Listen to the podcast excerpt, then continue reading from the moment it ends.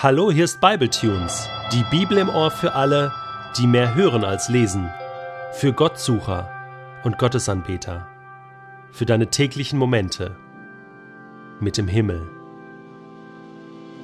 Der heutige Bibletune steht in Apostelgeschichte 17, die Verse 32 bis 34 und wird gelesen aus der neuen Genfer Übersetzung. Als Paulus von der Auferstehung der Toten sprach, brach ein Teil der Zuhörer in Gelächter aus. Und andere sagten, über dieses Thema wollen wir zu einem späteren Zeitpunkt mehr von dir erfahren. Damit endete die Anhörung und Paulus verließ die Ratsversammlung. Doch einige Leute schlossen sich ihm an und kamen zum Glauben, so zum Beispiel Dionysios, ein Mitglied des Stadtrats, und eine Frau namens Damaris, und es gab noch andere, die zusammen mit diesen beiden an Jesus glaubten. Das Kreuz ist für die Griechen eine Torheit, schreibt Paulus in seinem ersten Brief an die Korinther. Das Kreuz ist für die Griechen eine Dummheit. Und über Dummheiten, da lacht man, wie über einen guten Witz. Das Kreuz, Jesus, der Retter der Welt, stirbt an einem Kreuz und sorgt so dafür, dass alle Menschen versöhnt werden mit einem Gott, das konnte kein Grieche sich so richtig vorstellen. Und natürlich gehörte dazu auch die Botschaft von der Auferstehung, denn sonst machte das ja gar keinen Sinn. Wenn man stirbt und im Tod bleibt, kann man ja den Tod nicht besiegen. Und so musste Paulus von der Auferstehung reden. Und das sorgte für Gelächter auf dem Areopag. Das sorgte für Schmunzeln. Das sorgte für abfällige Bemerkungen, denn das ist eine Dummheit. Dort in Athen, da glaubte man an die Unsterblichkeit der Seele. Das ist das, was Plato hervorgebracht hat. Man glaubte an ein ewiges Sein. Man glaubte vor allem an den idealen Menschen, an die Schönheit des Menschen. Und jetzt kommt Paulus da mit Tod und Gericht und mit Ende. Nein, das wollte man nicht hören. Und es ist interessant, wie unterschiedlich die Reaktionen damals waren. Denn da gab es auch einen Teil, die hörten zu. Die schlossen sich Paulus an, die wollten mehr hören. Also wir können jetzt schockiert sein darüber und sagen, hey, das hat ja gar nichts gebracht, wenn wir nur darauf schauen, dass es diese Antireaktion gab, dieses Unverständnis, was ja in gewisser Weise verständlich ist, denn ja, diese Menschen waren an einem ganz anderen Punkt und Paulus musste mit seiner Predigt einen langen Anlauf nehmen, um die überhaupt zu erreichen.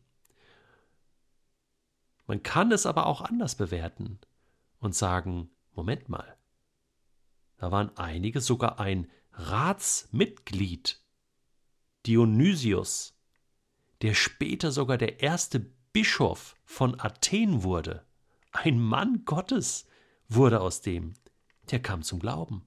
Auch Damaris wird noch erwähnt und viele andere, die sich ihm anschlossen, heißt es, und die dann an Jesus glaubten. Also, diese Predigt war keine schlechte Predigt. Es war eine hervorragende Predigt die für viel Bewegung sorgte und dafür sorgte, dass Menschen Jesus als ihren Retter finden konnten. Ein guter Freund von mir macht das ganz genauso.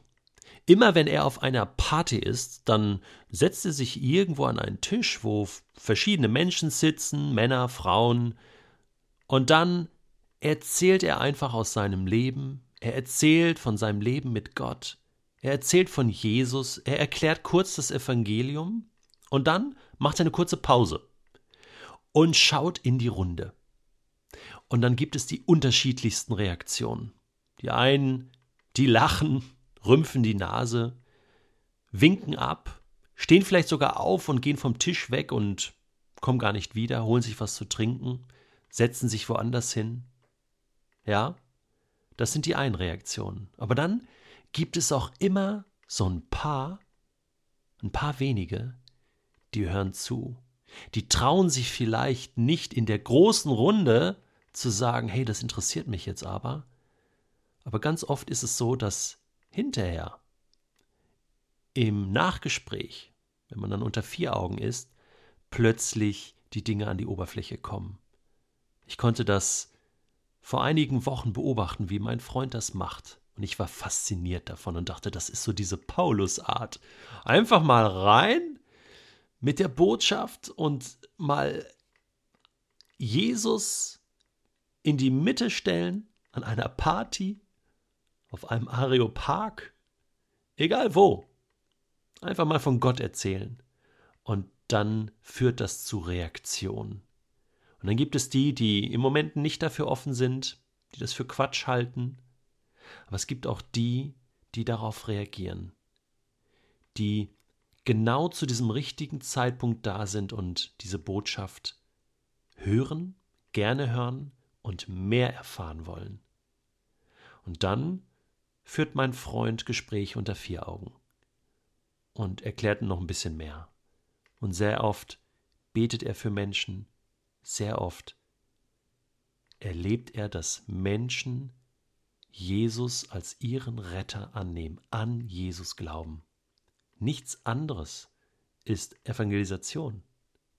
Nichts anderes ist unsere Aufgabe als Christen, von dem zu erzählen, was wir mit Gott erlebt haben, das zu teilen mit Menschen. Und Menschen werden unterschiedlich reagieren. Es wird immer die geben, die abwinken, die weggehen, die lachen. Ja, das ist so. Das ist Jesus auch so passiert.